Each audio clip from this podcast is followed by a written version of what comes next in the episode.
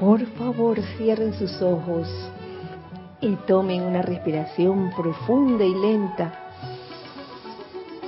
permitiendo que ese aire que inhalas llene todos tus pulmones y tomando conciencia de que ese aire que has inhalado es la esencia de Dios, la esencia del Espíritu Santo entrando en ti. Siente cómo llena tus pulmones y al mismo tiempo comienza a oxigenar el resto de todo tu cuerpo físico. Y te pido que te pido también que relajes tu cuerpo físico y lo liberes de toda tensión, comenzando por la cabeza, el cuello, los hombros, los brazos, la espalda, la columna, todo el cuerpo, todo el tronco, las piernas. Ponte cómodo, siéntete cómodo. Y ahora suelta y deja ir de tu cuerpo mental todo concepto adquirido a través de las diferentes encarnaciones, conceptos que puedan traerte algún tipo de, de idea errónea. Igualmente, saca de tu cuerpo emocional todo sentimiento que te pueda causar aflicción en este momento. Y de tu cuerpo etérico, que está pegado junto al físico, comienza a centrarte en la memoria divina, en la memoria de lo que yo soy, en esa memoria divina que tuviste en las edades doradas y que vuelves a tener en este nuevo renacer de la edad dorada. Y con esta conciencia te voy a pedir que visualices alrededor del lugar en que te encuentras y en este caso alrededor de este edificio, de esta sede del Grupo Serapis B de Panamá, un óvalo de luz blanca resplandeciente que gira rápidamente a la velocidad de la luz. Hacemos que este óvalo de luz blanca resplandeciente impida la entrada o salida de cualquier energía discordante o inarmoniosa y que de lo contrario permita libremente la entrada o salida de toda energía armoniosa. Con esto en conciencia les voy a pedir que ahora de esa llama triple que está en sus corazones emitan un rayo de luz calificado con amor y gratitud. Y permitamos que esos rayos de, luz que emanan de nuestros corazones, de nuestra llama triple, se unan todos y salgan por la parte superior de este óvalo de luz blanca resplandeciente, rumbo a Shambhala, al retiro de Shambhala, en el desierto de Gobi, donde se encuentra este retiro en su forma etérica y de allí nos vayamos al centro del retiro del templo en donde arde la llama triple de Shambhala. Dirigimos este rayo de luz calificado con amor y gratitud a esa sagrada llama triple de Shambhala. Y ahora de vuelta visualizamos cómo de esa llama triple de Shambhala emana un rayo de luz dirigido exactamente, y en este caso, a Panamá. En el caso de lo que escuchen esta visualización, este rayo de luz que sale de Shambhala se dirige a los lugares donde ustedes se encuentren. Ahora visualicemos y sintamos la radiación de Shambhala aquí dentro de este óvalo de luz blanca resplandeciente. Sintamos realmente un ambiente de júbilo, de optimismo, un ambiente de victoria y sobre todo un ambiente de amor. Dejémonos permear por ese sentimiento.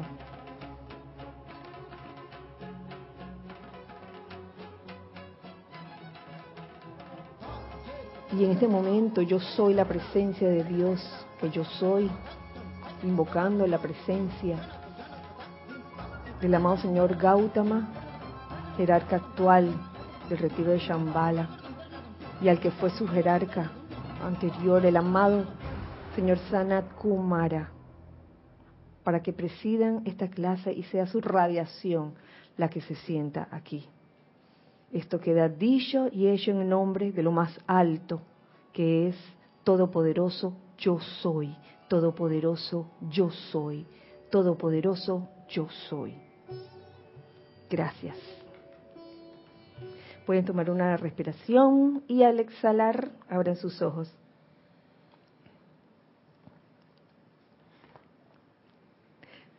Muy buenas noches, muy feliz día tengan todos ustedes la amada presencia de Dios yo soy en mi corazón, reconoce, saluda y bendice la amada victoriosa presencia de Dios yo soy en los corazones de todos los presentes. Eh, de todos los presentes aquí y del otro lado también. Bienvenidos a este espacio Los Hijos del Uno. Eh, después de un fin de semana glorioso, realmente el espíritu de Shambhala es muy especial. Y eso lo decimos con todos los retiros, pero este en particular tiene eh, o causa un sentimiento muy especial. Quiero dar primero las gracias a todos los que están aquí en este momento, en carne y hueso. Gracias Carlos y gracias Cristian quienes en este momento están sirviendo en, en cabina, chat y cámara. Gracias por su servicio amoroso. Y gracias a los hijos del uno que están del otro lado por escuchar esta clase, este espacio. Hacemos un anuncio para que no se olvide. Y es que este domingo vamos a tener Serapis Movie. Es este domingo, ¿verdad? ¿Te acabas de acordar? Ah, Estás pensando en eso. Y en, si sería mejor correrlo. Mm. Hmm. Por el asunto del agua, ¿verdad? Oh. Vamos a dejarlo stand-by. Mira, esto es, esto es espontáneo, esto acaba de salir. Resulta que este domingo eh, han anunciado que va a haber un corte del agua por 48 horas. Y quizás eh, sería conveniente hacer el Serapis Movie el otro domingo, que sería qué día? 4 de diciembre. Entonces serían dos Serapis Movies seguidos. ¿Ah? Dos Serapis Movies seguidos.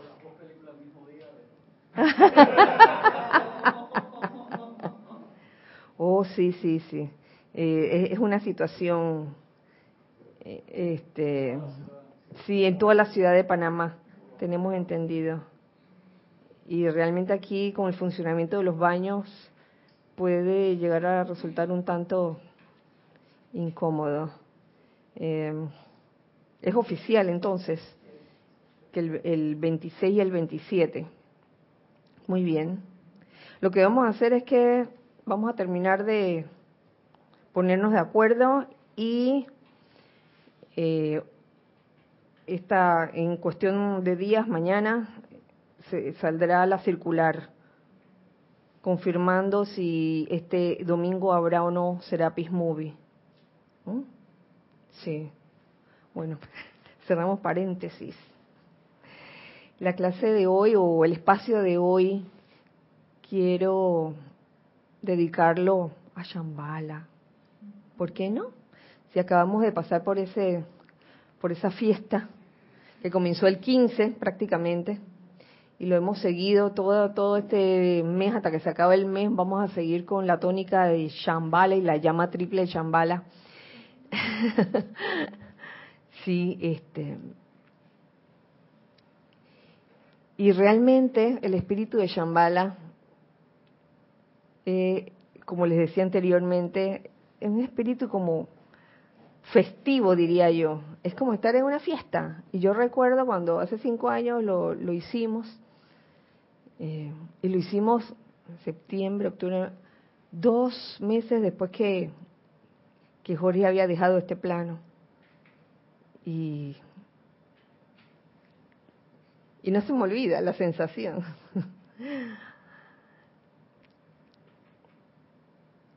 y eso me ha hecho pensar en lo que es estar en una verdadera fiesta. Estar en una verdadera fiesta por el concepto de fiesta que se ha ido acumulando a través de los años. Puede que a algunos les suene como de que hay una fiesta, ay no. Surgen, surgen cuestionamientos, no tengo que ponerme. No tengo que ponerme, es uno de los primeros. Eh, ay, vamos a una fiesta, ay, el gasto que eso va causar. Y todas esas cosas. Y, y, nada, cuando llegas a la fiesta, a veces lo que, lo que menos ocurre es realmente estar en, en un ambiente festivo. Y déjenme decirles que los maestros ascendidos tienen sus fiestas, celebran su festividad, en especial Shambhala. Bueno, no sé, no sé. No sé, pero pero fíjense aquí lo que lo que encuentro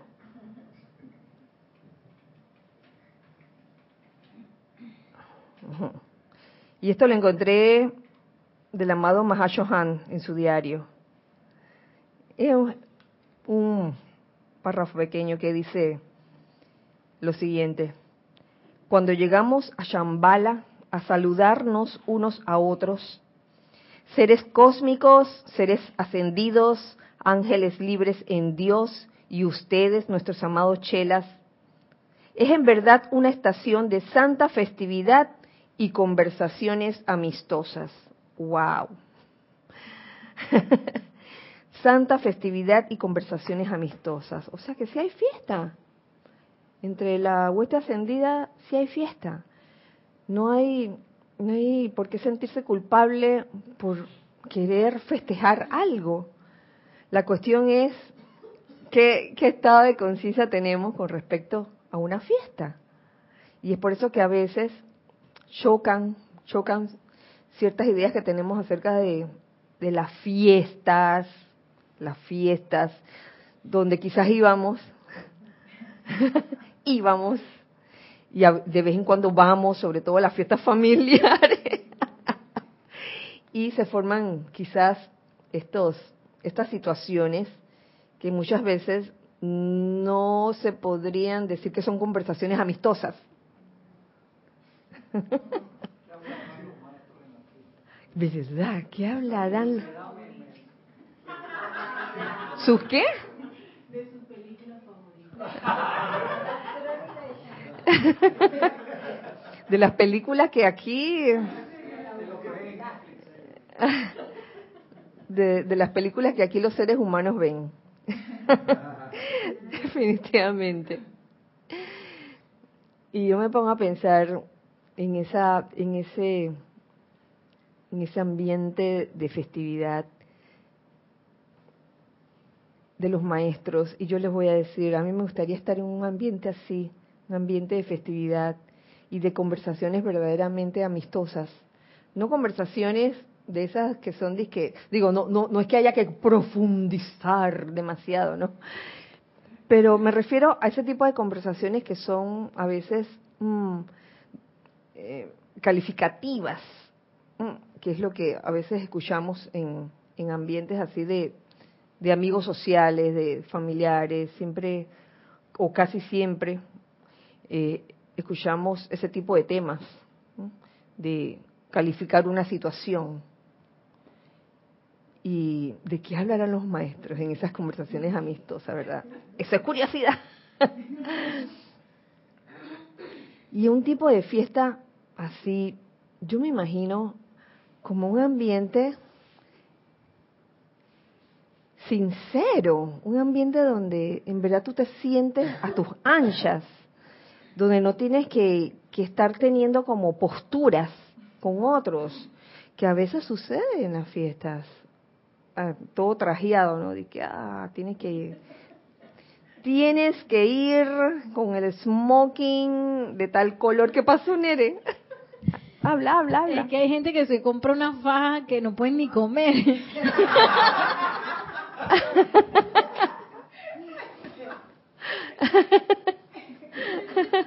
y yo recuerdo una de esas, yo recuerdo una de esas fiestas que fui con Jorge. Yo no les voy a decir dónde, no les voy a decir dónde. Pero la tónica era que por lo menos los caballeros, por lo menos usaran zapatos negros. Y él se rehusaba, y entonces ustedes saben que Jorge era muy de andar con sus zapatillas. Zapatillas de colores. Y creo que así fue a, a ese evento. Y yo me acuerdo que un ser querido, muy querido, fue lo primero que observó y fue lo primero que del cual hizo un comentario. algo así como este hijo mío o algo así. Pero es tan rico cuando tú de verdad, primero que todo, quieres ir a una fiesta y segundo que todo, vas con vas con ese espíritu de, oye, no voy a estar de que aquí tengo que comportarme de tal o cual manera. Yo creo que eso no es fiesta, eso para mí eso es una reunión social que es diferente. Reunión social, una fiesta es diferente.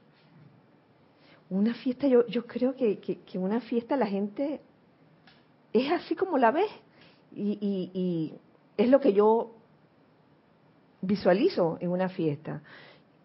Oye, ¿cómo hay que ir vestido? ¿Sabes qué?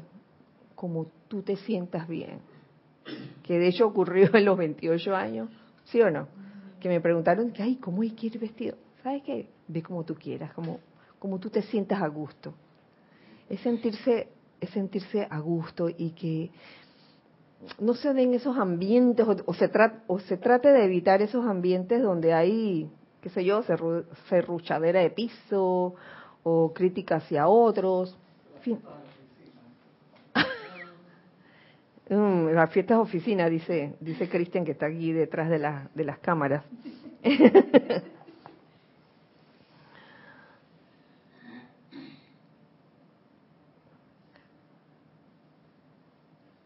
Una de las reglas de la Gran Hermandad Blanca es nunca visualizar imperfectamente a un individuo. Y no me acuerdo de dónde lo saqué. No me acuerdo si es del maestro ascendido San Germain o si es del amado Mahashohan. ¿Alguien de ustedes lo ha escuchado alguna vez? Sí, ¿verdad? Una de las reglas de la gran hermandad blanca es nunca visualizar imperfectamente a un individuo, si es que se ha de hablar de reglas. Entonces yo lo apunté aquí porque realmente pienso que estas festividades entre los maestros ascendidos se dan de esa forma, donde no hay crítica, ni condenación, ni juicio hacia nada ni nadie. Es un ambiente verdaderamente festivo.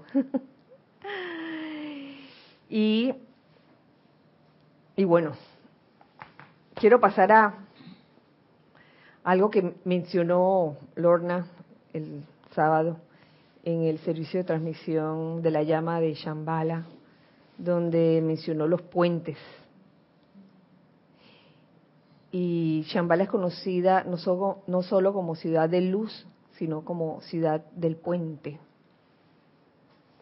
Y esto es verdaderamente hermoso. Comparto con ustedes lo que encuentro en el primer rayo Pueden hacer comentarios. Hello. Y es en el capítulo, fíjense, el capítulo de la, de la caravana espiritual. Hay un, hay una parte que te habla de del puente.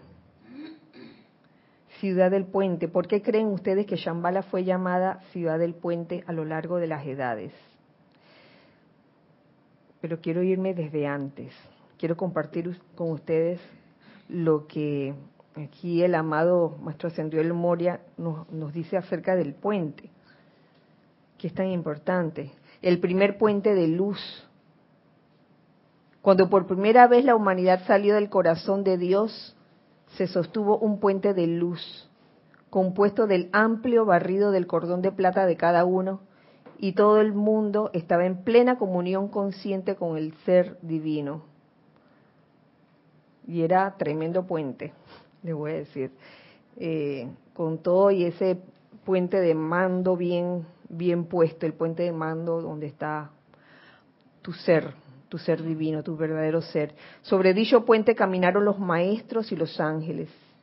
Caminaron los maestros, los gurús, los guías, los guardianes de la raza. La humanidad vivía en una paz increíble, ya que contaba con el consejo de la perfección sobre el cual constituir sus propios esfuerzos. Al ir pasando las eras, dicho puente, al igual que le pasara al bello puente marmóleo de Shambhala, ¿qué pasó? Se desintegró a medida que cada corriente de vida individual fue retirando su atención, fue retirando su atención de su fuente. Y el trecho separado de su propia energía de vida del ancho y fuerza totales, hasta que dicho puente se hizo tan delgado como una telaraña. ¿Y saben qué? Con respecto a eso, creo que lo vi aquí. En esta compilación de Sendero de Luz se habla de, de la atención. Incluso se habla de la atención como un puente. La atención es el puente. la, la, atención es el puente que va de lo humano a lo divino. Es la energía electrónica que de la corriente de vida proyectada hacia adelante cual arco místico, puente por el cual avanza el hombre adentrándose en el ámbito de lo real. O sea, aquí le dan gran atención al puente, eh, perdón, eh, sí, al puente y, y, al poder de la atención, hasta tal punto que aquí el, amado, el Moria, habla de, del cordón de plata, que en aquel tiempo, cuando había esa eh, comunión consciente con el ser divino, no era cordón, era un puente, y después se volvió cordoncito, un cordoncito así chiquitito. De igual manera, por cuenta de, de quitar la atención en lo divino, aquí el puente de mando, la llama triple, también se puede decir que se achicó, redujo su tamaño. ¿Por qué será? Y también lo encuentro aquí en, en, en, el libro Sendero de Luz. Tamaño de la llama, de la llama triple. ¿Por qué será que la inmortal llama triple dentro del corazón ha retrocedido hasta quedar limitada en los seres dormidos a una altura de dos milímetros? ¡Ay, Dios mío! ¡Dos milímetros! ¿Cuánto es dos milímetros?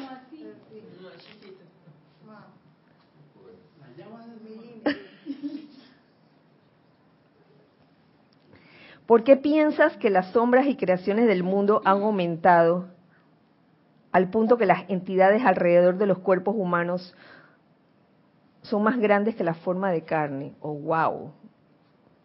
Se debe a que la atención no se ha vertido hacia Dios, sino que ha energizado las apariencias. Ese es un hábito también, un hábito destructivo, obviamente. el poner más atención a la apariencia que a la parte divina en ti. La ley es que todo aquello sobre lo que pongas tu atención se nutrirá de tu vida. Entonces, ponemos la, si, se pone la atención en la apariencia, vamos a alimentar esa apariencia. Yo sé que eso todos ustedes lo saben. Eh, pero es, es menester de vez en cuando recordarlo, repetirlo. ¿Por qué? Porque el problema del hombre es el olvido. Aquello que energizas en secreto y en silencio. Ay, a la vida. Aquello que energizas en secreto y en silencio mediante el pensamiento, el sentimiento, la palabra o la acción, eso es lo que crece y se manifiesta a la vista de todos. Entonces, es, sería bueno poner atención a este punto y ver en qué estamos poniendo nuestra atención. ¿Tú querías decir algo?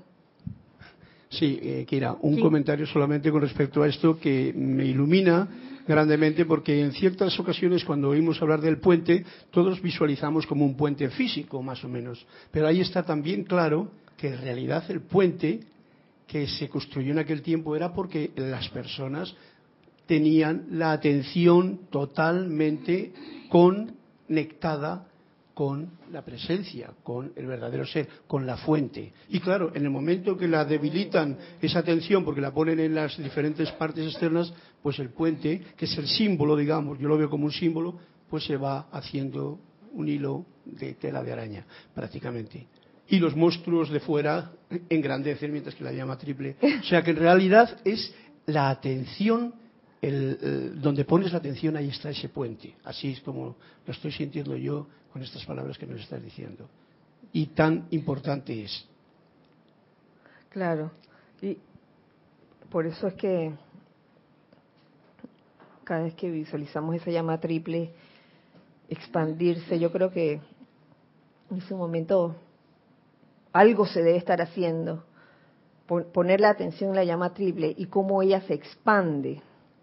Eh, es más que una simple visualización de que, ah, bueno, para llenar, llenar, llenar un espacio. Yo creo que esto es importante.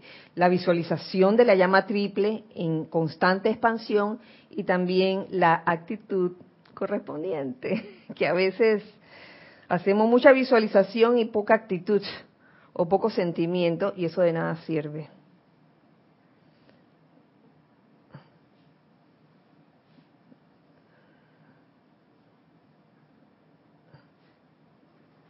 El mismo, el puente.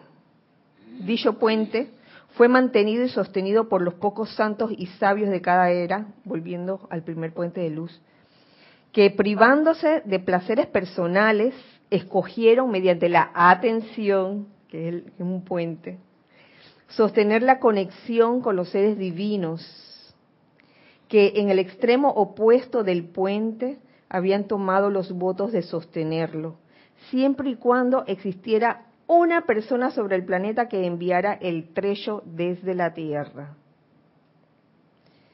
Fue mantenido y sostenido por los pocos santos y sabios, que privándose de placeres personales, entonces yo aquí hago hincapié en, algo muy importante y es, que a veces, a veces podemos tomar, podríamos tomar eso de privarse de placeres personales como una tortura, que ah, me van a privar de...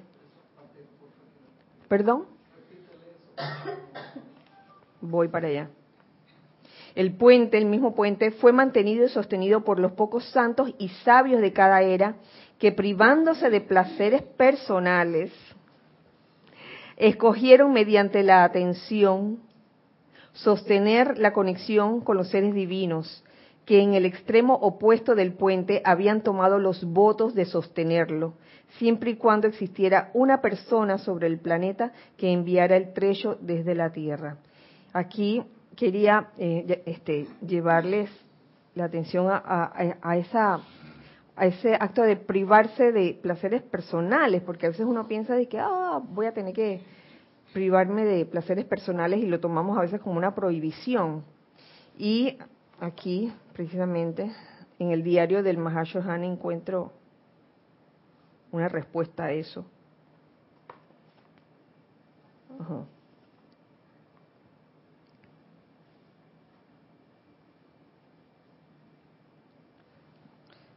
Les voy a leer el, párrafo del principio. Ustedes recordarán, eso está en un capítulo que se llama Impartiendo el Plan Divino. Ustedes recordarán que había cierta cantidad de corrientes de vida que podrían haber prestado un tremendo servicio al Maestro Jesús. Y hubo una cantidad que podría haber prestado un servicio similar al Señor Buda y no lo hicieron. Ahí viene. Pero en vista de que la ley de la hermandad nunca puede forzar a nadie a hacerse parte de una causa impersonal, mm, a menudo el individuo que se ofrece de voluntario tendrá apenas un mínimo del momentum requerido frente a 100 individuos con una capacidad máxima que rehusaron la oportunidad. ¿Qué quiere decir esto? Leo de nuevo. En vista de que la ley de la hermandad nunca puede forzar a nadie a hacerse parte de una causa impersonal, de que yo privarme de mis placeres personales. No. Nunca puede forzar a nadie a hacerse parte de una causa impersonal. A menudo el individuo que se ofrece de voluntario tendrá apenas un mínimo del momentum requerido frente a 100 individuos con una capacidad máxima que rehusaron la oportunidad. Es lo que a menudo pasa, que el individuo que dice, que levanta la mano, mira, yo estoy dispuesto a esto y yo quiero hacerlo y lo voy a hacer alegre y voluntariamente. Por lo general sucede esto, que tiene apenas un mínimo del momentum requerido frente a 100 individuos que están, mira, súper preparados y que simplemente no quieren porque no están dispuestos a privarse de los placeres personales. He visto que también pasa que hay individuos que no saben que tienen las capacidades para una actividad y entonces creen que no la tienen y no no se o se ofrecen que no la creen, que, no, que en realidad no la tienen. Pasa el tiempo y se dan cuenta, ah, verdad, yo lo podía hacer. Pero eh, cuando surgió la oportunidad pensaban que no lo tenían y, entonces ahí hay un nivel o de dormición o de inconsciencia, no sé, pero también creo que ocurre ese, ese fenómeno. De aquellos que teniendo el talento dicen, no, no voy en esa porque me sacrifico y no quiero perder tal cosa, o los que tienen el talento pero no saben que lo tienen. Sí, exactamente. Así ocurre a veces uno ve hasta uno aquí en plano, en plano físico ve a alguien que tiene el talento y no lo utiliza. Y, pero Elina, con eso, ahí una de las cosas importantes me parece es que si uno ve que alguien tiene, tiene un talento, creo que, y si tiene la, por Dharma la ocasión de, hay que decírselo, hey, tienes talento para esto. No, no te la creas, pero tienes talento. Porque a veces en serio me pasa, me ha pasado. Yo no tenía idea que podía. Nadie me lo dijo. De repente me descubrí haciéndolo y haciéndolo bien. Entonces digo, a lo mejor es un llamado a que cuando uno ve un talento y le toca decirlo, reconocérselo, porque a veces la persona uno está tan dormido que hasta que hasta que no se lo digan uno no se da ni cuenta. Es cierto, es cierto. Y, y a veces no, no solo dormido, sino, bueno, digamos que sumergido en el concepto que tiene de sí mismo. Dice, yo no sirvo para esto, yo no sirvo para lo otro, y a lo mejor sí. ¿Tú ibas a decir algo? Eso mismo. Sí, está sumergido en eso. Los famosos complejos, eh, traumas quizás. Ay, yo no puedo hacer esto. Y, y resulta que sí puedes. Pero igualmente, ante lo que plantea aquí, ajá, tenemos algo, pero igualmente ante ante lo que ante lo que plantea aquí, antes que se me olvide dónde está, ajá, el amado Mahashohan, en la página 95, eh, puede ser que el individuo que se ofrece de voluntario tal vez no tenga esa esa capacidad máxima pero tiene, tú sabes, tiene la voluntad de querer hacerlo. Están esas dos posibilidades. ¿Y quién quita que eh, por solo quererlo, querer hacerlo, con el tiempo llega a, a maximizar su capacidad para hacerlo? Puede suceder también. ¿Tenemos algo en, en chat? Sí, tenemos un comentario de Salomé Corbalán que nos saluda. Salomé. Nos, manda un saludo amoroso desde Australia. Y, dice, Dios los bendice hermanos. Creo, creo que es maravilloso lo que dices. No importa si no tienes un gran momentum, pero si tenemos el suficiente amor y deseo de servir, es suficiente. Querer es poder. Claro, eso. Se comienza por algo. Ahora, obviamente ese ser que voluntariamente alzó la mano, eh, si tiene un guía, el guía por Dharma le corresponde estimular, estimular esa corriente de vida para que maximice sus capacidades pero se comienza así, en lo pequeño, y no hay por qué despreciar, de que, ay, porque tú no sirves para esto. De repente uno nunca sabe, puede salir el talento no, no visto en todo este tiempo, como de hecho han salido en, algunos eh, en algunos programas como The X Factor y todo eso, eh, seres que tú los ves, y que bueno, ¿tú qué haces en tu vida diaria? Bueno, yo vendo limones y se quedan de que... Hmm". Y cuando cantan, oye, tremendo Pavarotti, wow. Nos continuaba diciendo Salomé que lo más importante es desear servir y creo que es posible si mantengo mi atención siempre en mi presencia. Claro, desear servir, eso, eso está muy bien Salomé. Desear, querer hacerlo, eso es lo primero. Y la atención, que es el puente, siempre en la presencia. Eh, si en algún momento hay esa desconexión, pues simplemente tratar, tratar, tratar y nuevamente hacer esa conexión con la presencia. Pero fíjense, tú, me tú mencionaste, Salomé, servir con todo el amor, claro, pero recuerda que precisamente estamos hablando de la llama triple, de la llama triple, y precisamente la afirmación de, que se hizo para la respiración rítmica, que era yo soy inhalando desde la amada Shambhala su balance de amor, sabiduría y poder. Es amor, sabiduría y poder. Y es muy lindo comenzar con el amor. Amor a eso, a la, a la actividad. Yo quiero hacerlo porque amo hacerlo, siento. Pero entonces mm, es como desarrollar ese balance en la llama triple dentro de ti, de tal forma que sea el amor, la sabiduría y el poder divino los que actúen en tu servicio. Cuando estás sirviendo, pues estén esas tres manifiestas, de eso se trata. Gracias Salomé, gracias por reportarte. Un abrazo. ¿Está desayunando? A esta hora. Más bien almorzando. Ajá. Sí.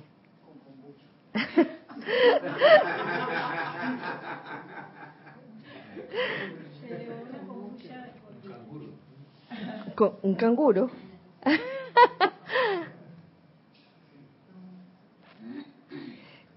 eh, continúo compartiendo con ustedes lo que hay aquí en lo que nos dice el amado Maestro Ascendido del Moria.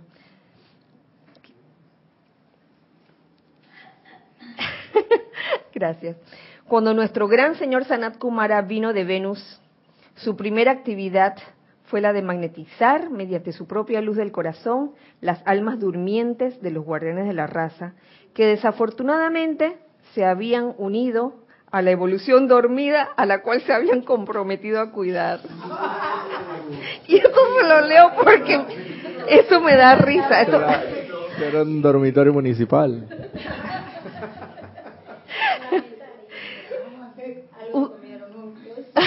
Ustedes se imaginan las almas durmientes de los guardianes de la raza. Dice, ay, sí, que yo quiero servir y servir de guardián a la raza, a esta evolución que está dormida, y llegas al y, y llegas y, y, se te pega el sueño, el, todos los placeres sensoriales, como dice aquí. que me pegaste el bostezo. El bostezo.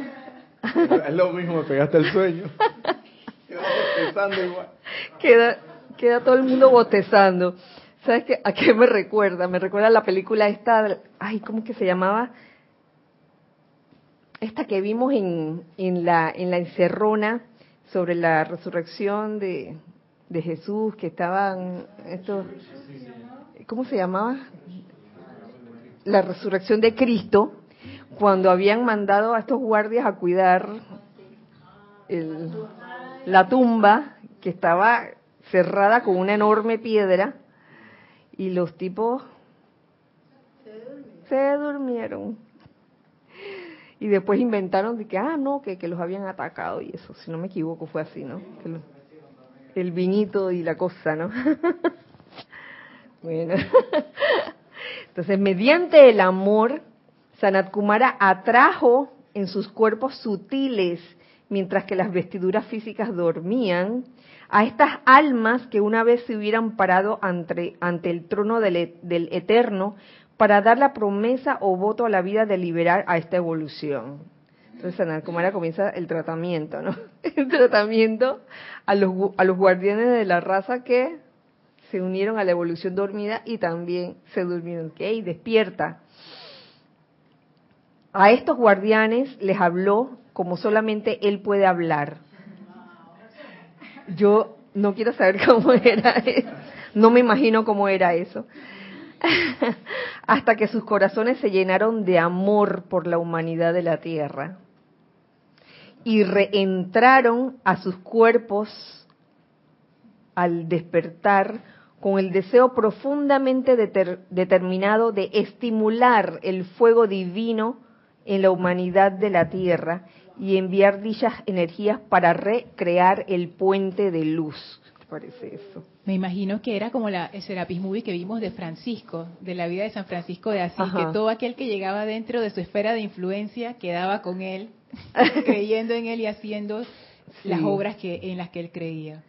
Sí, sí, llegaban estos ex amigos supuestamente de que, mira, lo voy a sacar y voy a sacar a todos los compañeros que están ahí. Cuando llegaba a su aura, quedaban metidos, y quedaban como tocados. Sí, y todos eran yeyecitos. Ah, yeyecitos. yeyecitos. Y todos tenían, todos tenían su dinerito. Era un círculo ahí.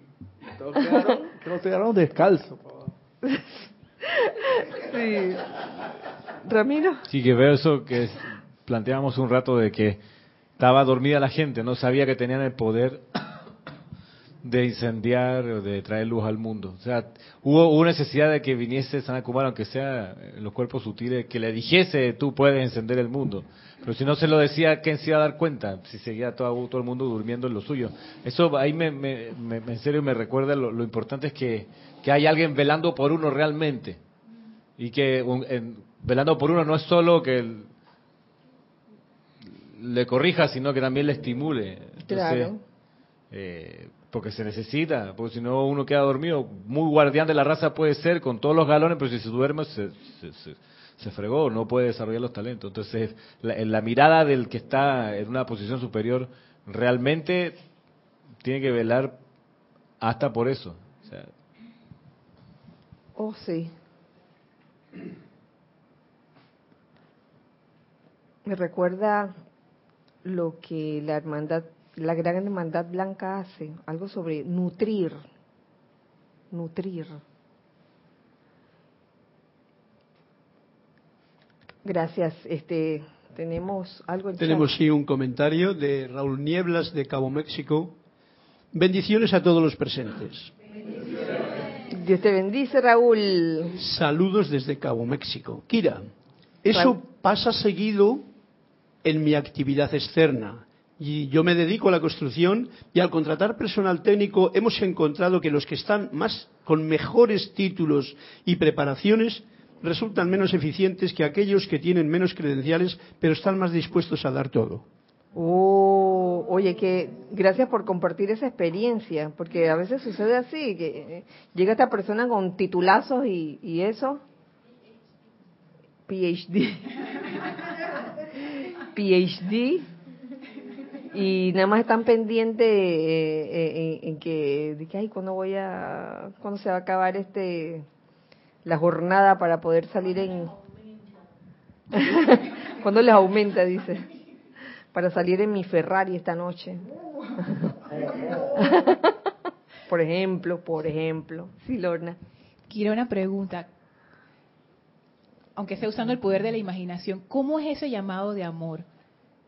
Yo estaba tratando de imaginarme Mira, iba tirando besitos. Ese es el llamado. ¿Cómo es ese llamado de amor que haría Sanat Kumara? ¿Cómo uno hace un llamado de ese tipo? Sabes que tú tienes una teoría al respecto, a ver. Creo que un llamado de amor es un asunto de música, un asunto de, de y eso lo me perdonan el ejemplo, pero cuando uno buscaba novia, uno cambiaba el timbre de voz al hablar con ella. O sea, mandaba, claro, uno manda una música distinta cuando tiene interés. Entonces, un llamado de amor significa un cambio de la vibración. De algún modo se emana alguna música en particular. Las palabras pueden ser X, la que sea, pero va a ser un tema de vibración musical que le toca a la fibra interna que va más allá de las palabras. Se me ocurre. Sí, eh, eh, es que es más vibración, es más radiación que palabras. Yo no creo que, que se te aparezca el amado Sanat Kumara en sueño y que, mija, tú prometiste cuidar a, a esta evolución y ahora te dormiste. ¿Qué pasó? Para uno, o un desafío, no sé, una eh, capacidad no explorada de servir quizás, de encontrar qué vibración es esa que llama al despertar y al recordar los votos de cada uno. Tiene que, tiene que, tiene que existir esa, esa nota o esa combinación de, de, música o de sonido. Entonces, para poder también dispensarla en la medida que sirve para estremecer las almas de lo constructivo, de, modo tal que la, gente lo hace voluntaria y alegremente. Tiene que haber una, una entonación que eso tiene que conseguirse. Quizás es un buen entrenamiento. Sí, y, sí, sí, y, y, fíjate que aquí se refiere, se refiere a, a los guardianes de la raza que quedaron dormidos. A esos, el amado Sanat Kumara le, les se, acerca a ellos amorosamente mientras sus cuerpos físicos duermen. Eh, me hace pensar en, vibración, energía, en, en ese no sé qué que no es que no es algo que viene a través de, de los sentidos externos. Es como como ese llamado interno que uno siente así como que, oye, ¿cuál es mi razón de ser? ¿Quién soy? De repente, e, esa, esa inquietud que te nace por saber quién eres, puede ser parte de... A mí se me ocurre que, que no hay corazón que no responda a la, a la amabilidad. Y más que, más que amabilidad hablada, amabilidad irradiada. Que la intención de él fue, de hecho, como dice ahí, despertarlo, pero yo no puedo despertar a alguien.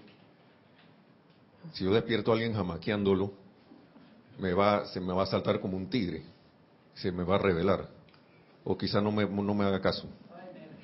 Y hablando, y aunque esté hablando, aunque sea, es más, puedo estar usando palabras amables, pero si mi radiación no es amable, no voy a despertar a, la amabilidad en ese ser, porque todos tienen esa amabilidad, ese amor adentro.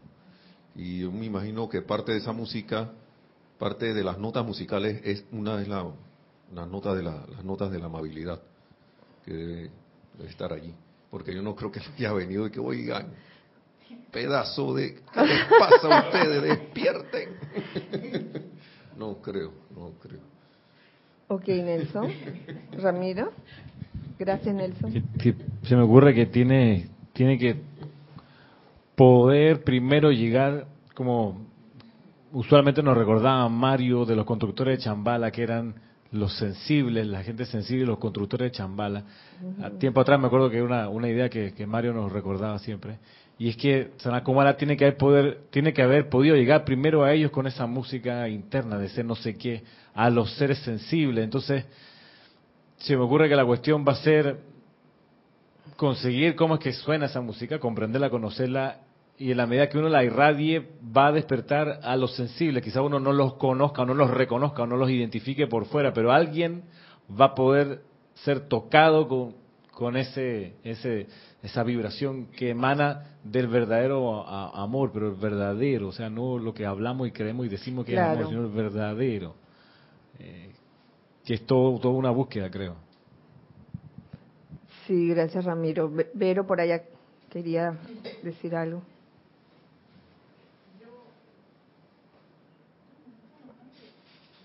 ¿Está, está puesto? Sí, está. Hola.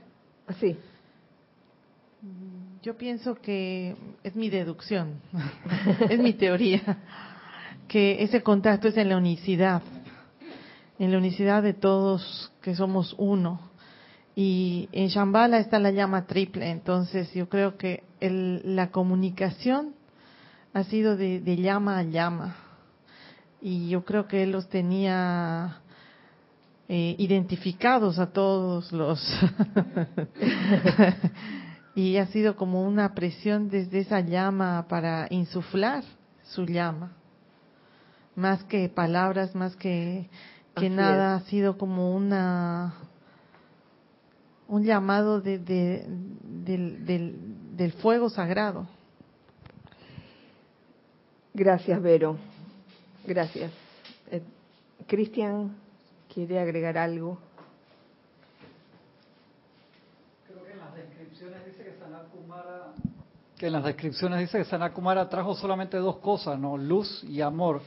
Yo creo que pudo haber sido parte de su técnica, como esto estaba tan oscuro, eh, espiritualmente hablando, al subir la vibración de luz cuando amanece, por lo general aquel que está dispuesto a esa luz te te empieza a despertar y apenas tú te despiertas un poquito, si tú sientes amor, el aroma en la mañana del desayuno que te hace tu mamá o tu pareja o el olor a café, por así decirlo, que es amor de algo preparado, te despierta. Aquel que no se quiere despertar se pone la almohada en la cabeza, da vuelta, se ponen los antifaces, eso que a mí me da risa de la gente que, duerme de día, que se lo ponen. Entonces él trajo esas dos herramientas, entonces fue, subió el nivel de luz de la Tierra en el momento que llegó. Eso ya hizo, generó un amanecer, que aquel que los guardianes eran más susceptibles a eso, y amor, o sea, los guardianes tienen que haber sentido, es que ya amaneció un poco, me di cuenta que estoy dormido, huele eso, siente, percibe el amor, ¿dónde está? Y empezaron a buscar, y era toda esa gente que de donde estuviera se iba a chambala. Yo creo que así mismo hacen las mamás o,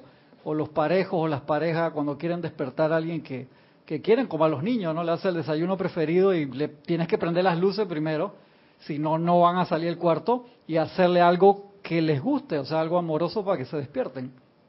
O la otra técnica, si lo agarra a patada, le echa agua. ¿no?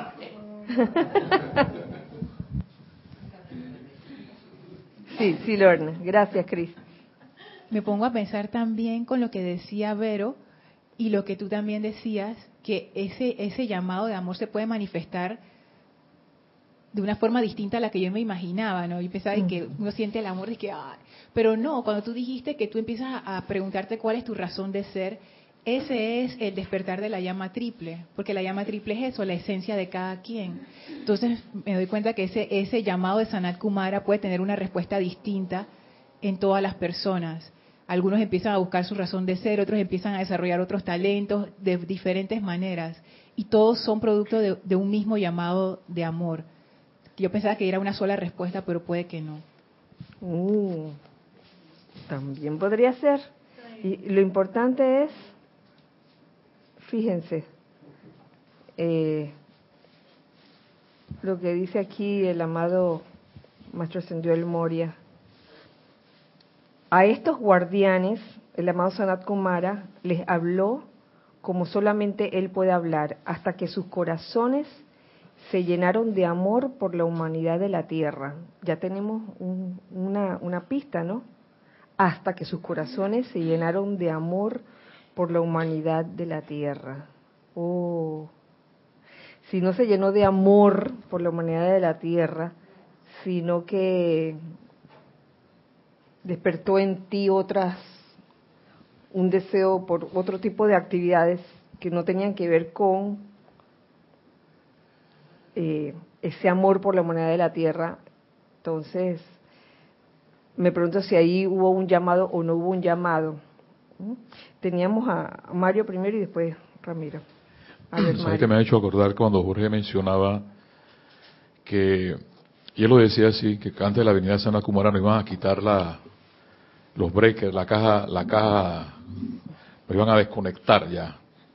Porque exactamente las hordas de salvajes fueron las que destruyeron Chambala. Y recuerdo con tus palabras el amado Sanat Kumara, el, el amado maestro Moria, que mencionaba el amado maestro ascendido Saint Germain, el poder de la bondad.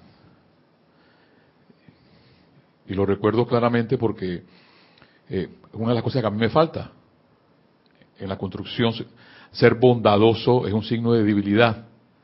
igual que mi colega Raúl Nieblas, eh, hay que estar con un pensar que estar con un látigo y no con un poder de bondad para poder explicarle, por ejemplo, a la gente eso que tú estás mencionando. Yo creo que es un punto que no podemos dejar de, de mencionarlo, porque si el amado San Germain habla del poder de la, de, la bondad, del poder de la bondad, creo que es importante mencionarlo como un llamado para que la humanidad venga hacia la enseñanza o, despierte en ellos la llama triple, ¿no? Y, y ahora que mencionas eso de llenarse de bondad, eso me hace pensar en en que todo esto de llenarse de amor por la humanidad es un proceso, ¿en qué sentido? Les explico. A veces uno tiene como ese deseo interno, ¿no? Le nace, ay, que esto que he recibido, esta enseñanza es maravillosa, quiero compartirla, quiero servir. Entonces, digamos que en ese momento tú dices que estás lleno de amor por la humanidad, pero te cae mal el vecino. Entonces, ¿Lo ven? A veces uno, uno ve la cosa en general y dice que, ah, yo siento mucho amor por la humanidad y voy a hacer decretos pidiendo por la humanidad y eso por porque se acaben las guerras, el hambre, etcétera, y que haya paz.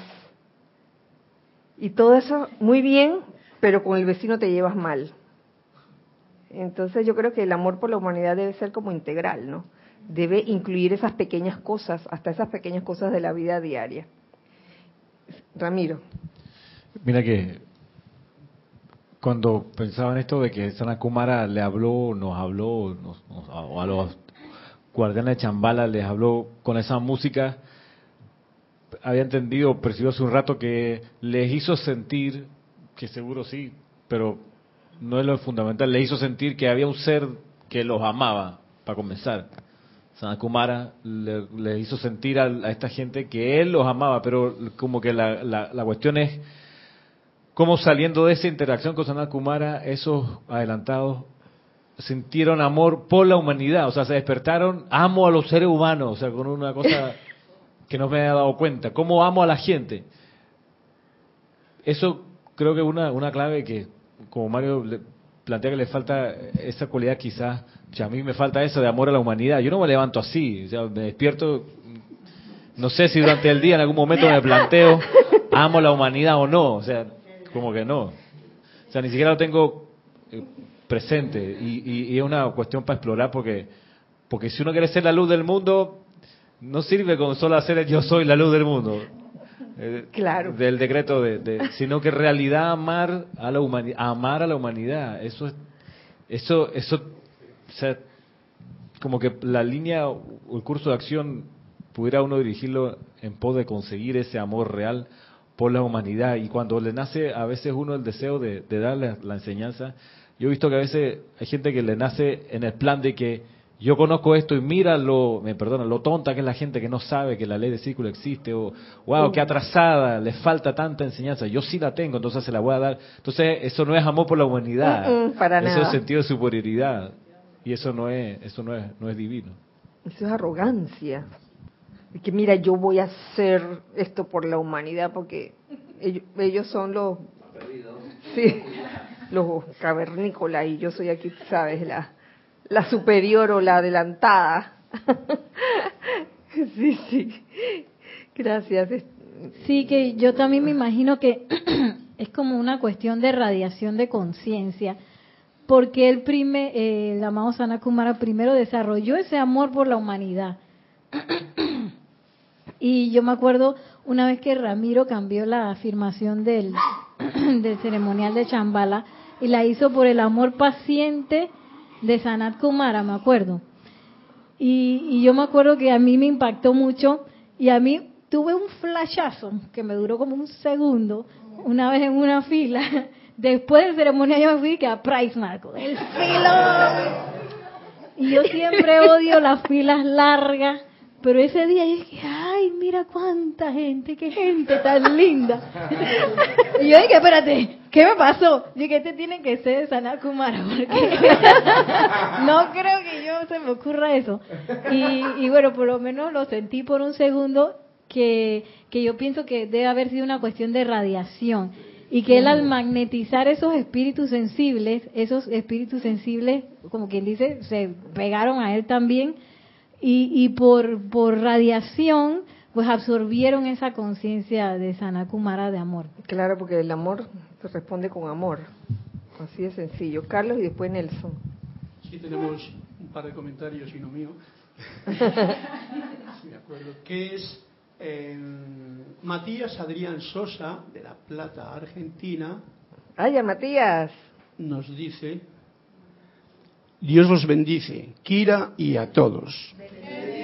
Bendiciones para ti, Matías. Pensando en el llamado del amado Sanat Kumara, siento y reflexiono que la manera del llamado fue desde la llama en su corazón, estimulando la llama y la memoria del voto ofrecido por los guardianes.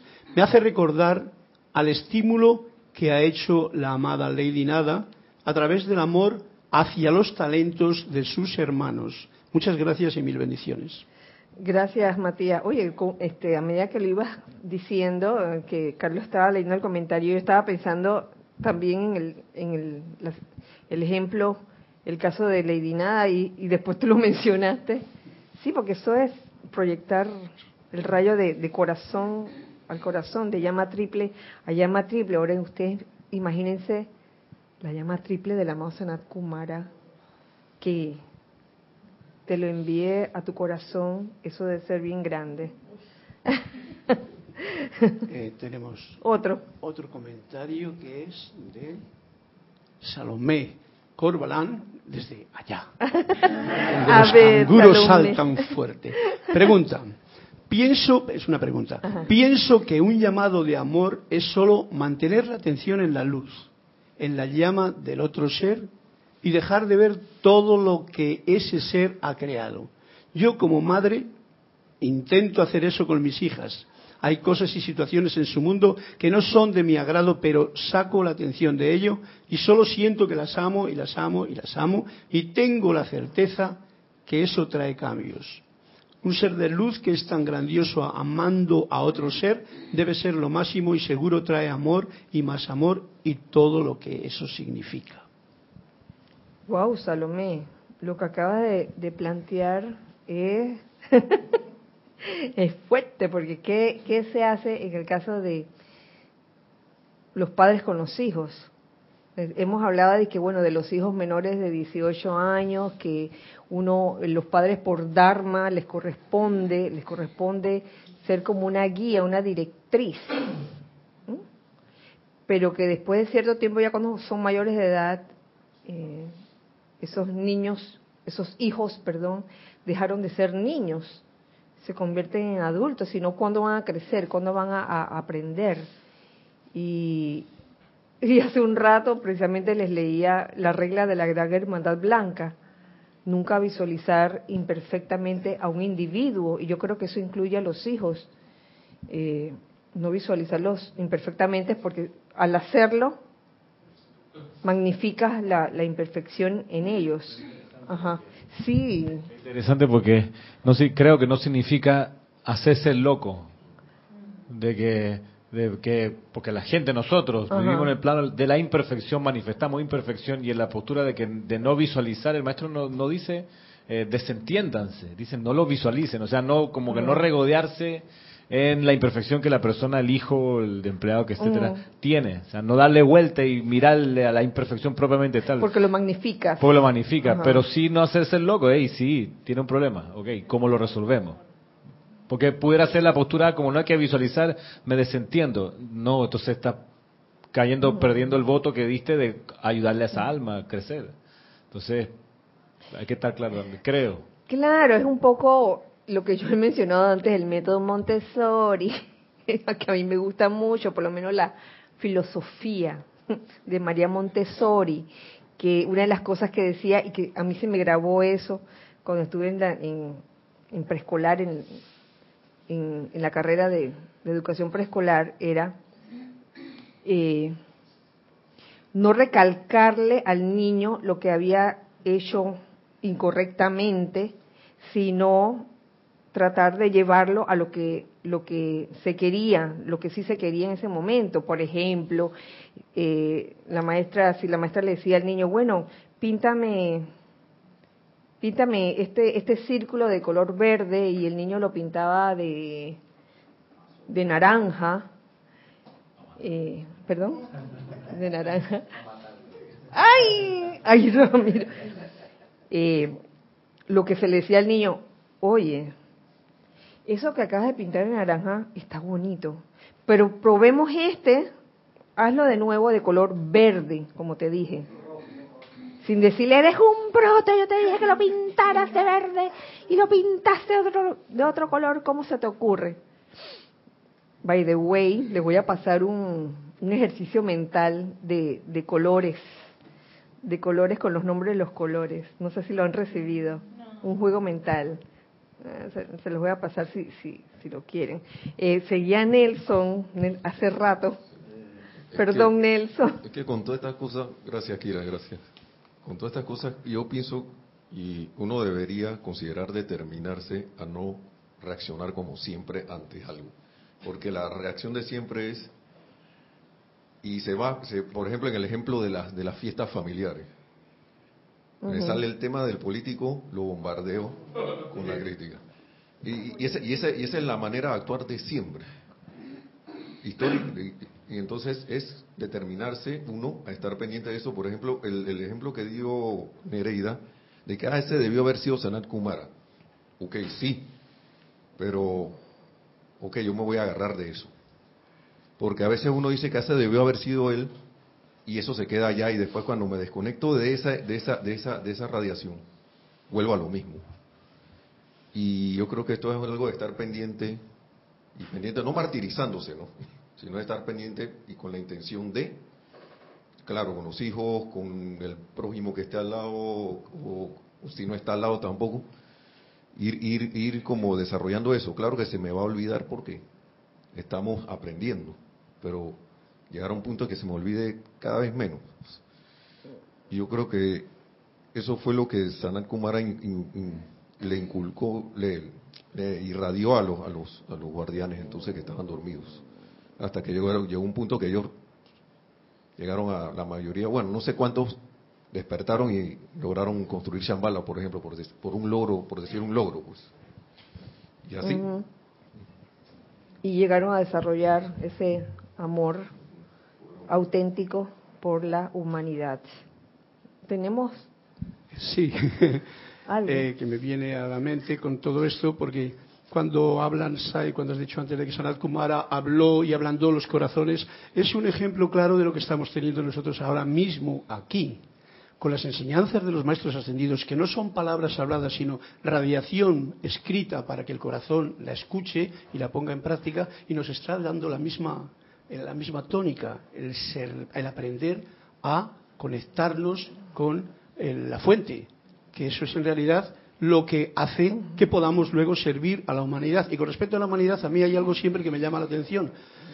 Eh, el hablar de amor siempre es un poquito como una parte que yo considero como que es el miedo generalmente se pone con vestidos de amor, lo suele decir eh, Emanuel, lo dice. Y entonces hay unos detalles de que se habla de eso, pero la radiación es lo realmente importante. ¿Y cómo podría explicar yo esto que siento? Eh, se me ha ido, se me ha ido, se, me ha ido, se me ha ido la idea, se me ha ido, sí, se me ha ido la idea. Pero realmente es esto. Tenemos ahora mismo, es el punto básico y fundamental, toda esa información, porque siempre que nos vamos allá y entonces podemos perdernos de lo que está ocurriendo aquí y ahora.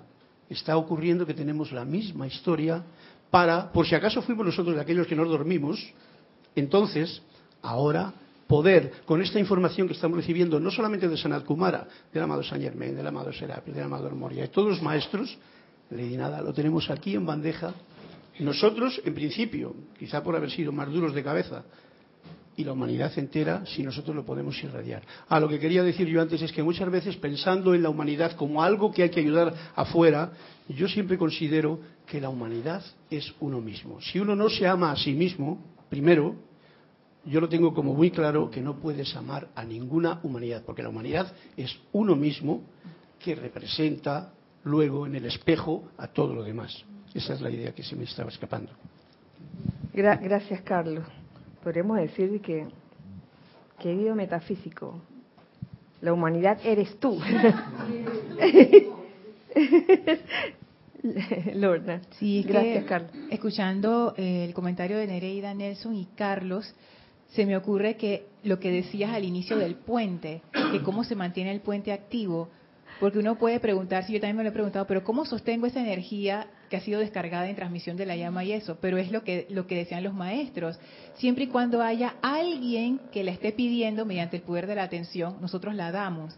Entonces ya ese puente está como quien dice hasta la mitad. Para completar el arco, necesito que, necesitan que yo ponga mi atención y que lo pida constantemente, mm. igual que uno hace con la llama para anclarla en un sitio. Es, el mismo, es como el mismo mecanismo. Pongo mi atención rítmicamente y es, ese puente se tiene que dar. O sea, la única razón por la que esa comunicación se corta es porque yo me distraigo y mi atención se, se va por ahí. ¿Ustedes se imaginan eh, el puente ese de, de vidrio que hay en la China? ¿Usted se imagina que en media construcción alguien se hubiera distraído, uno de los trabajadores, que bueno, eh, y se le olvidó de que ajustar el... Como son transparentes. Imagínate. Ay, yo no lo había pensado así, Cristian.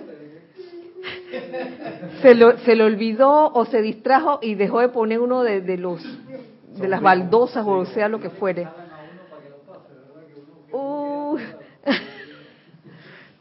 Dije, ay, qué lindo este puente. sí, oye, pareciera que el, la sintonía está allí, porque a lo que iba precisamente es ya al, a lo que en verdad quería leerles, que Ciudad del Puente, dice, ¿por qué creen ustedes que Shambhala fue llamada Ciudad del Puente a lo largo de las edades? Ah, es cierto. Había un bello trecho de mármol esculpido sobre el cual sus pies y los míos caminaron en feliz inocencia. Pero el puente que Sanat Kumara construye está compuesto de las energías, está compuesto de las energías de las aspiraciones y esperanzas, las oraciones, dedicaciones y devociones de las almas encarnadas. Oh. Ah, todo está relacionado.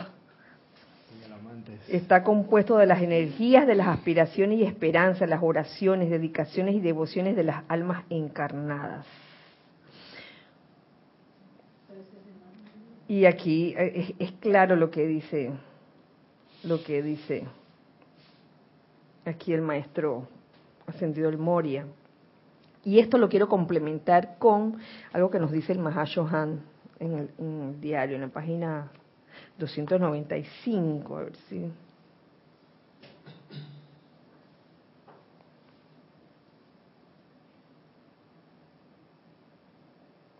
que me llamó la atención, dice, la gran llama flameante, eso está en un capítulo que se llama Amada Shambhala, dentro del diario del Mahashohan.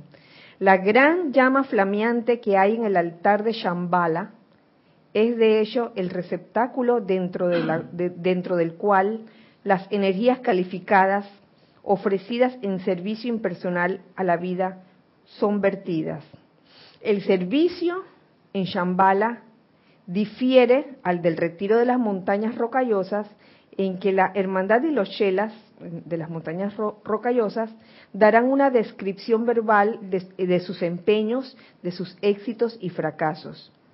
En Shambhala únicamente se utiliza energía. Están hablando de radiación y de energía, más que palabras. En Shambhala únicamente se utiliza energía para crear esta poderosa llama, la cual constituye la cosecha del año. Mm. Pero la descripción de la manera en que la energía fue acopiada, calificada y consagrada no tiene parte alguna en este servicio, porque lo que importa es la energía. Y por eso, cuando se presentó la cosecha, eh, en algún momento se hizo hincapié de que esta cosecha era producto del amor con que se había hecho. No hay otra. Es que si no se hace con amor, simplemente no, no sucede. Entonces, para que haya sido, eh, para, para que haya llegado al, al plano de la forma, la cosecha, tiene que haber sido con amor, la energía del amor. Qué cosa tan bella. Eh eh, me, hace pensar en, en ejemplos, eh, en todas esas energías de aspiración y esperanza, oraciones, dedicaciones y devociones. A mí, a mí se me viene eh, a la cabeza un, un ejemplo de, de cuando unos estudiantes de la luz o un estudiante de la luz le, le, nace el deseo de hacer algo en específico por algo que ha observado. Y aquí yo voy a dar un ejemplo específico porque, digo, es, lo que se me viene a la mente. Fíjense, durante, durante un par de años o más hemos participado en la Feria del Libro. Y solo, se puede decir que solo este año se puede decir que le, se le ha dado como más atención a los niños, ¿sí o no? Y en los años anteriores, pues no tanto, pero sí veníamos observando que había como una necesidad cuando llegaba a la feria del libro y que en su mayoría eran niños los que llegaban a esa feria. Entonces, debido a esa observación, comienza ese deseo, nace el deseo y, sale la petición de, de crear formas para que la enseñanza de alguna manera llegue a los niños a través de, material didáctico, a través de cualquier otra forma. Entonces, se precipitan las formas en que, en que la enseñanza puede llegar a los niños, ¿lo ven? Como que, en, ese momento se está haciendo el puente debido a, a, todas esas aspiraciones y esperanzas de que, wow, he observado en ese momento que tenemos una faltante y toda la literatura que teníamos expuesta en la feria era nada más para adultos. ¿Y los niños qué? ¡Wow! Y, la verdad que, que, la apertura cuando, cuando se presentaron los cuentos y los artículos promocionales, bueno, eso ya lleva dos años, eh, fue bien recibida por los niños. Y quién sabe, quién quita que entre esos niños hayan algunos que son su, eh, eh, quizás este son guardianes de la raza y están ahí esperando el destape. ¿Quién quita, no?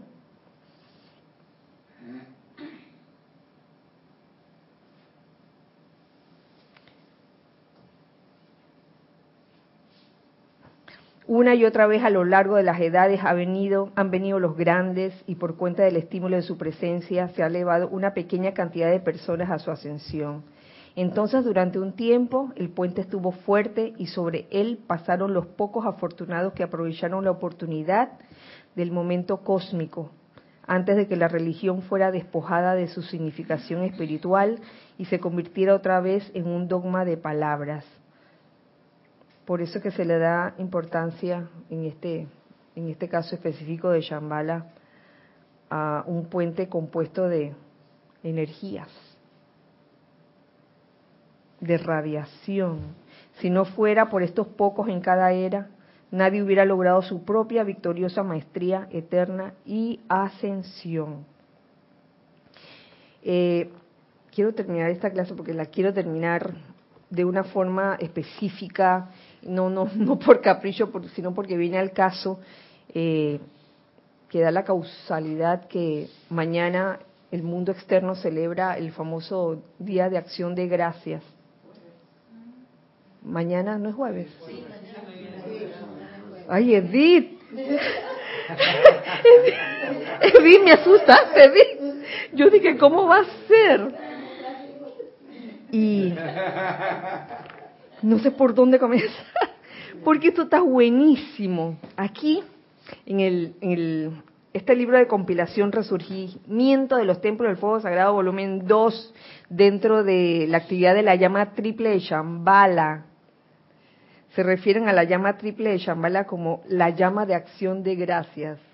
Ah.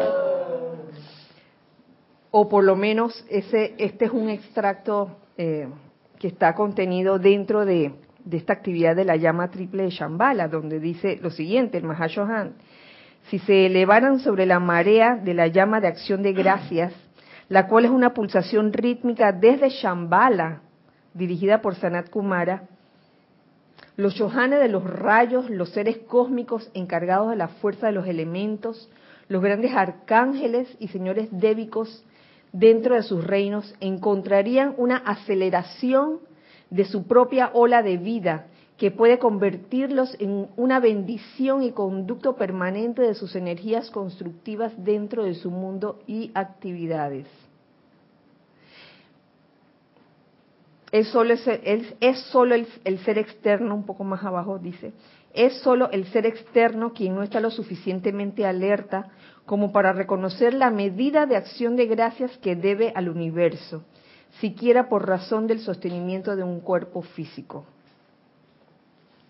Esto lo complemento con lo que nos dice el amado Mahashohan en el capítulo Amada Shambhala, que ya les leí un pedacito, donde nos dice lo siguiente, y esto es importante, esto yo creo que es esencial. La alabanza y la acción de gracias son el pasaporte mediante el cual al alma se le separa del resto de los hijos e hijas de los hombres y con un ángel guardián es traída dentro de la radiación celestial de Shambhala la alabanza y la acción de gracias.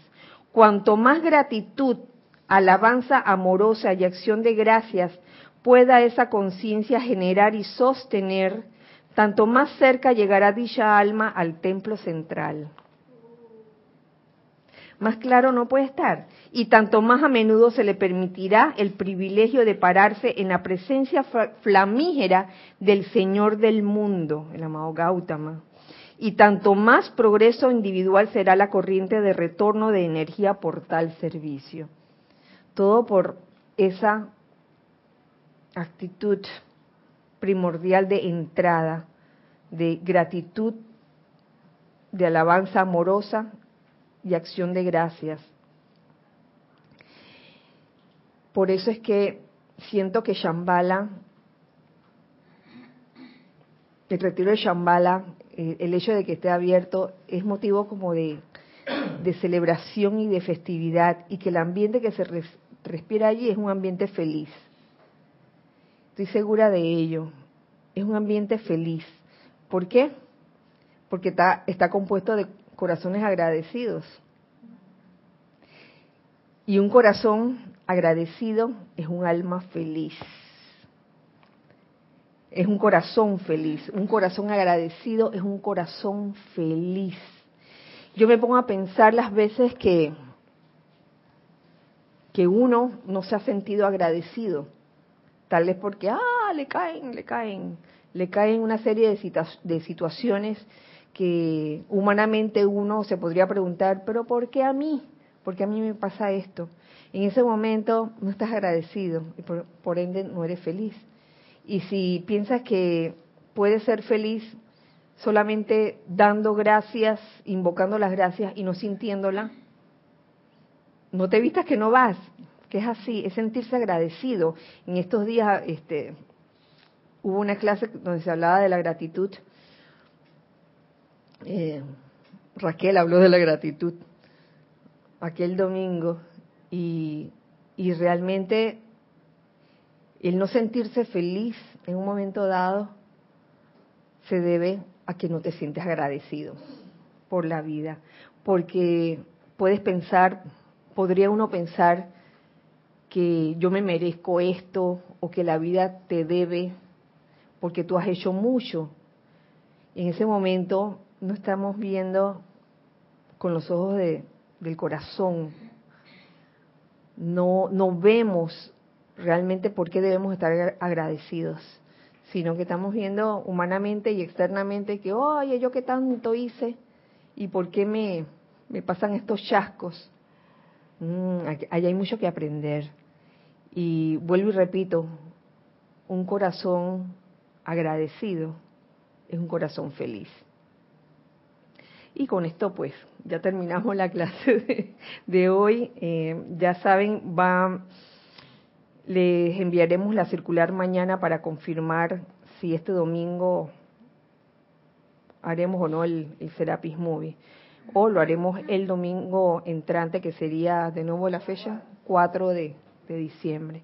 Así que mm, que la magna y todopoderosa presencia, yo soy que los amados seres de Shambhala, el amado señor Gautama, el amado Sanat Kumara, viertan sobre todos nosotros su bella radiación de amor. Que así sea y así es. Y recuerden que somos uno para todos. Dios les bendice. Gracias.